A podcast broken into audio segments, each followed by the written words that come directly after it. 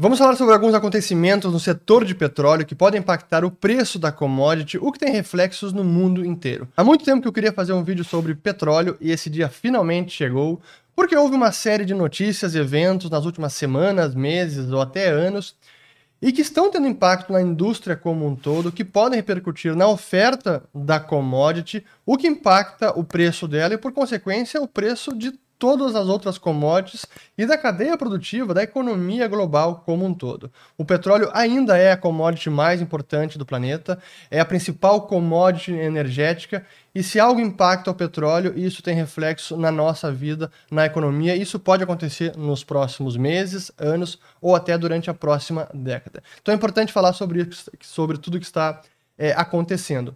Mas antes de entrar no conteúdo em si, eu quero apenas recomendar um documentário muito bacana que conta a história do petróleo até meados da década de 90, do autor Daniel Yergin, que publicou um livro nessa no início da década de 90 chamado The Prize: The Epic Quest for Oil, Money and Power. Então, o prêmio, a grande bat a batalha épica para o petróleo, o dinheiro e o poder. E são oito partes o documentário. O livro é, uma, é um, um, um, tratado, são mais de mil páginas, mas o documentário tem oito partes, está disponível aqui no YouTube, no canal dele. Eu vou colocar o link aqui, as legendas, as legendas podem ser ativadas e eu recomendo demais porque é fantástica a história. Mas então, para falar agora sobre petróleo em 2021, eu quero falar primeiro sobre a parte da demanda de petróleo, porque ele ainda é tão importante, e vou mostrar alguns números como eu costumo fazer. Depois falar sobre as tendências que estão impactando a oferta de petróleo e, e, quais as consequências desse arranjo nessa dinâmica de demanda e de oferta da commodity. Então, primeiro de tudo, né? O petróleo ainda é a principal commodity do planeta. Não dá para a gente negar esse fato, e eu vou colocar aqui na tela este dado que eu até já coloquei no outro vídeo, mas não entrei em muito detalhe, onde nos mostra a, a fonte de energia primária. Vem de onde? Principalmente de combustíveis fósseis, como a gente sabe, 84%, mas petróleo é 33,1%. Então, um terço de toda a energia primária, aqui não é apenas eletricidade, é também energia para transporte e demais usos, vem de petróleo. É por isso que é tão importante. E até um, um investidor que eu sigo bastante, que é o Louis Vincent Gave, da Gavica Research, ele costuma dizer que se você conseguir prever o preço do dólar do Treasury de 10 anos, juros longos, e o preço do petróleo, você vai conseguir navegar muito bem no mundo dos investimentos. Essa é a importância do petróleo também para os investimentos, por isso é importante estar de olho ao que está acontecendo com essa commodity. Então, esse é o petróleo, e até para contextualizar historicamente, eu vou colocar aqui, desde 1800, esse site aqui, o Our World in Data, é bem interessante, e mostra aqui primeiro a ascensão do petróleo, desde lá de 1800, era principalmente traditional biomass, biomassa tradicional, depois entrou carvão, e aí depois veio a dominância do petróleo no século passado e ainda neste século, e gás natural também está subindo, nuclear é, ainda pouco relevante dentro de tudo, e aí uh, uh, forças hidráulicas, né, como hidrelétricas, eólica, solar e demais. Então, o petróleo ainda é muito importante. Colocando em termos relativos a, importância do petróleo ainda hoje, até deixa eu botar aqui no, no gráfico que mostra relativo ao momento atual, aqui de, dois, de 65 até 2019. Veja que o petróleo ainda é o principal, com os 33,06% que eu tinha colocado no slide anterior. anterior. Isso significa que a demanda por petróleo não vai despencar da noite para o dia, porque não é possível alterar toda a frota de caminhões, ônibus, automóveis, navios e aviões substancialmente e de forma rápida. E tampouco é razoável esperar uma queda de crescimento de China, Índia e outros países emergentes e, portanto, uma queda na demanda por petróleo nos próximos anos. Por outro lado, se pela demanda não devemos ter nenhuma mudança significativa, pelo lado da oferta, talvez tenhamos mudanças significativas, sim, por conta de uma série de tendências e eventos que estão ocorrendo neste momento. O primeiro deles, claro, é o movimento ambientalista é, de combate à mudança climática e essa demonização do petróleo que está forçando uma redução drástica de consumo e produção de combustíveis fósseis, inclusive petróleo. E agora que tem um novo aliado, que é todo o movimento ESG, Environmental, Social and Governance, ambiental, social e governança, que está cada vez mais ativista, ganhando muita força nos últimos anos, e agora, inclusive, não apenas no mundo dos investimentos, nos investidores, mas também com ativismo dentro das empresas. E eu quero usar duas notícias recentes que ilustram esse ponto, porque isso também pode ter impacto nos investimentos dessas empresas, por consequência, na produção futura de petróleo. Primeira notícia para botar aqui, que é essa da Shell, que saiu no Brasil Journal sobre um veredito inédito que responsabiliza a Shell pela mudança climática. Então, aqui, uma decisão inédita histórica. Um tribunal holandês uh, julgou a Royal Dutch Shell parcialmente responsável pelas mudanças climáticas e decidiu que a empresa terá que reduzir suas emissões de carbono obrigatoriamente em 45% até 2030. Então é a primeira vez que uma decisão dessas é tomada e abre um precedente para decisões semelhantes, principalmente na Europa. E aqui vou ler o último trecho de um advogado é, ligado às causas ambientalistas é, do Wall Street Journal. Este julgamento não só vai causar arrepios na espinha da indústria do petróleo, mas em todas as outras indústrias que contribuem significativamente para as emissões gás, de gases do efeito estufa. Então, realmente, é uma notícia inédita. Óbvio que a empresa vai recorrer, mas se a decisão for mantida, é, ela preocupa empresas desse setor e investidores que precisam ficar atentos. Outra notícia também importante dessa semana que mostra o ativismo de alguns fundos de investimentos ESG, que no caso aqui da ExxonMobil conseguiu emplacar dois diretores que eles nominaram, que foi aqui num, numa votação de, de acionistas da ExxonMobil. Aqui, uma maioria, a maioria de acionistas elegeram pelo menos dois de quatro diretores nominados pelo Engine Number One, que é um hedge fund que tem sido, tem liderado uma batalha contra a ExxonMobil, dizendo que o foco do grupo em combustível fóssil pode colocá-lo a um risco existencial. Então eles estão querendo direcionar a empresa para que ela saia de combustíveis fósseis e migre para outras fontes energéticas ou outros, outros negócios. Então isso que a gente está vendo agora pode ter impacto no investimento de especialmente as empresas ocidentais. Muito menos Ásia, Oriente Médio, Rússia, mas as empresas ocidentais, o que a gente pode dizer que são as Big Five, que é a Chevron americana, ExxonMobil, BP britânica, Royal Dutch holandesa e a Total francesa. E é um dado que eu quero mostrar agora para mais uma vez ilustrar o ponto, que é o investimento em capex. Capital Expenditure, o investimento imobilizado dessas cinco empresas que vem em uma tendência declinante na última década e que atingiu os menores patamares em 2020, claro que também por conta da pandemia, mas que essa tendência pode se verificar. Então, só para botar em números aqui na tela, primeiro o caso da ExxonMobil, o, falar, o pico de de capex, investimento, foi lá em 2012, 34 bilhões. Aqui, quanto mais negativo, é maior o desembolso de caixa com investimento imobilizado, e quanto menos negativo, menos investimento imobilizado. E aí, 2020 foi 17 bilhões é, a ExxonMobil. No caso da Chevron, o máximo tinha sido lá o pico em 2013, 30, 37 bilhões de investimento, e 2020 foi o menor patamar desde 2005, apenas quase 9 bilhões. BP britânica, aqui em, em libras esterlinas, também maior patamar tinha sido ali 2013, e agora 2020, o menor patamar desde 2007. Agora, próximo, uh, aqui é a total britânica, total francesa. 2015 tinha sido o máximo, 20 bilhões de euros, e aí caiu 2020 para 20, para 9 bilhões e meio, também menor patamar desde 2006. E aqui a Royal Dutch Shell, mesma foto. Ali foi 2013, 30,8 bilhões de euros, e agora 2020 foi 14,4 bilhões, que é o menor patamar desde 2005. Então, realmente essa tendência de menos investimento pode logo mais adiante traduzir em menor oferta dessas empresas, as pelo menos as ocidentais, e isso tem impacto na oferta total de petróleo no mundo.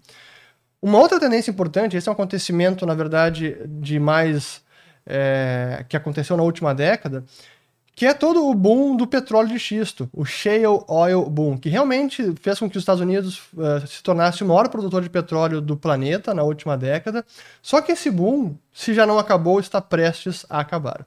Há vários campos de petróleo, de, de petróleo de xisto nos Estados Unidos e reservas que já acabaram, estão prestes a serem exauridas. E aqui tem a notícia também de hoje, do, do dia 30 de maio, que é hoje aqui na Bloomberg, hoje é domingo que eu estou gravando o vídeo, dizendo que dessa vez é diferente, porque fora dos países da OPEC+, que é o OPEP mais Rússia, é, o crescimento do petróleo está parando. E aqui fala justamente isso sobre como o petróleo de xisto e algumas reservas importantes estão já no seu fim ou já acabaram. Então esse boom todo que fez com que os Estados Unidos, Estados Unidos se tornassem o maior produtor de petróleo, que é o outro, outro gráfico que eu vou botar aqui, ó, produção de petróleo, Estados Unidos na, em 2019 aqui, ó, toda essa pancada é de 2010, 11, praticamente até agora, que fez com que os Estados Unidos se tornasse uma maior produtora. Isso a gente não vai ver mais, esse nível de crescimento. Então também vai impactar a oferta futura de petróleo. Mais um movimento. E aí, um último que eu quero colocar aqui antes de trazer as consequências disso tudo, que é uma, um relatório, na verdade é um roteiro, um roadmap que foi emitido nessa, nesse mês de maio, no dia 18, pela Agência Internacional de Energia, o IEA, International Energy Agency, onde pelas, pela primeira vez eles recomendaram que se pare novos projetos de petróleo e de carvão e de gás também, que é algo inédito e que causou muita polêmica no setor e até inclusive entre os membros do IEA. Mas deixa eu primeiro botar, tem uma, o, o trecho onde o próprio executivo, o diretor executivo do IEA está divulgando então o roadmap Net Zero in 2050, então emissões líquidas de carbono em zero em 2050. Mas deixa eu botar aqui na tela para vocês assistirem. One of them is given the big decline in oil, gas and coal as of this year there is no need for new fossil fuel supply investments oil, gas, and coal. Second, as of this year, no more, no more unabated coal-fired power plants built uh, around the world. Another one, in the year 2035, no new sales of internal combustion engine cars, the cars that, uh, which are dominating the, our uh, streets today. As of 2035, no more sales of uh, these uh, cars. Então aqui a gente tem aí o diretor executivo do IEA divulgando o roadmap para 2050. E aqui apenas um, um, parênteses, que isso merece outro vídeo, porque é, essa a, a, ideia de que os carros elétricos são realmente verdes, há teses contrárias sobre o quão verdes eles são. Mas isso eu vou deixar no ar agora para outro vídeo futuro. Mas voltando a esse relatório, realmente isso trouxe, acabou gerando muita controvérsia, inclusive entre os membros do IEA, porque pela, pela primeira vez o IEA teve essa atitude mais é, drástica por parte deles, recomendando, inclusive, redução total e nem iniciar mais novos combustíveis, investimentos em combustíveis é, fósseis. E aqui está o relatório deles, deixa eu botar de volta aqui na tela, o relatório do IEA, onde eles trazem alguns gráficos mostrando como de 2020 para 2050 vai reduzir muito se seguirmos todas as recomendações do IEA. Reduz coal, reduz, que é carvão, reduz petróleo, reduz gás natural, nuclear eh, aumenta levemente, deveria aumentar muito mais. E aí, o que aumenta realmente é eólica e solar, principalmente. E aqui, as, o, no, nesse roadmap, os principais marcos no caminho para o net zero, então zero emissões. E aí começa aqui, ó. No new oil and gas fields approved for, for development, no new coal mines or mine extensions. Então, nenhum campo mais de petróleo ou de gás aprovados para desenvolvimento e nenhuma mina mais de carvão ou, ou extensão de mina. Então, essa é recomendação do IEA. Claro que isso gerou muita controvérsia, como Japão e Austrália, que disseram que vão continuar com os investimentos em combustíveis fósseis. Mas, é, em suma, o que a gente está vendo é um, o que se desenha é um cenário onde a demanda não deve ser impactada, a demanda por petróleo, mas, pelo contrário, a oferta pode ser muito impactada nos próximos anos. E se a demanda não muda, mas a oferta pode não atender, não seguir crescendo com a demanda, até pode cair, o que acontece é que o ajuste se dá via preço. Então, o preço da commodity petróleo pode seguir aumentando nos próximos anos. Essa é a tese de alguns investidores, inclusive alguns que são aderentes a toda a ideia de ESG, que dizem: olha, sim, é bacana, mas a consequência inevitável de tudo isso que está acontecendo é o preço do petróleo acabar subindo. Então, essas, dentro agora das consequências que eu quero trazer, uma delas é justamente o preço. Como são os países ocidentais, principalmente, que estão liderando essas iniciativas e acatando recomendações como essa do IEA, talvez acatem, não há uma decisão clara ainda, isso vai fazer com que os países membros da OPEP mais Rússia vão ter uma participação ainda maior na produção de petróleo e vão dominar esse mundo, esse setor, como aconteceu na, na, no século passado, lá na década de 70. E é isso que mostra essa outra notícia aqui do Financial Times, mostrando uma, é, uma participação aqui do, da OPEC, o, OPEP em português, né, participação da OPEP, que ali, desde 71, quando tinha um pouco mais de 50%, aí teve um declínio forte na década de 80, e aí durante década de 90 até praticamente 2020, agora ficou ali em torno de 35 a 40%. E a tendência, se tudo isso for levado a cabo, a gente vai ter a OPEP subindo sua participação e dominando esse oligopólio, ditando os rumos do preço do petróleo.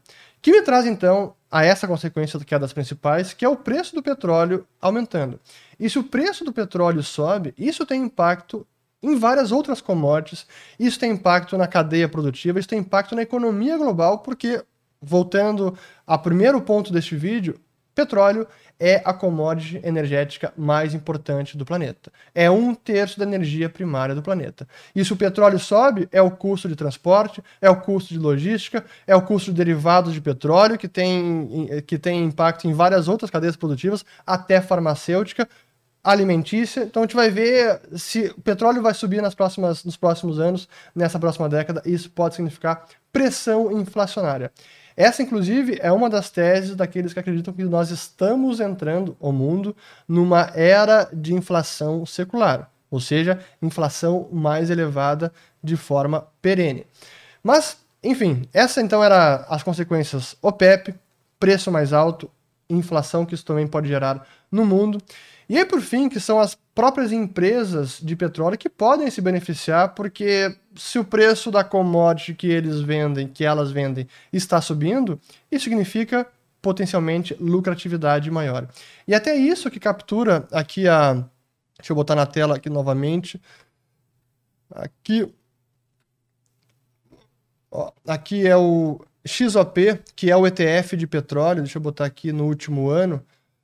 O ETF de petróleo está subindo 68% no último ano, contrastando com o preço do petróleo. Então, um vai em linha com o outro. Né? As empresas de petróleo XOP vai em linha com o preço da, da commodity. Mas se isso segue, é de se esperar que empresas de petróleo sejam grandes beneficiados por esse arranjo todo, por essa demonização do petróleo que quer simplesmente acabar com o consumo dessa energia que é muito eficiente, muito barata e não nos enganemos, foi por causa do petróleo que a gente conseguiu ter uma série de inovações e de elevação no padrão de vida da humanidade no último século. Então não adianta simplesmente demonizar e dizer que agora não serve para nada, precisamos acabar com, ele, com o petróleo o quanto antes, não podemos mais consumir petróleo. Mas enfim, essas são algumas das tendências que nós vemos agora.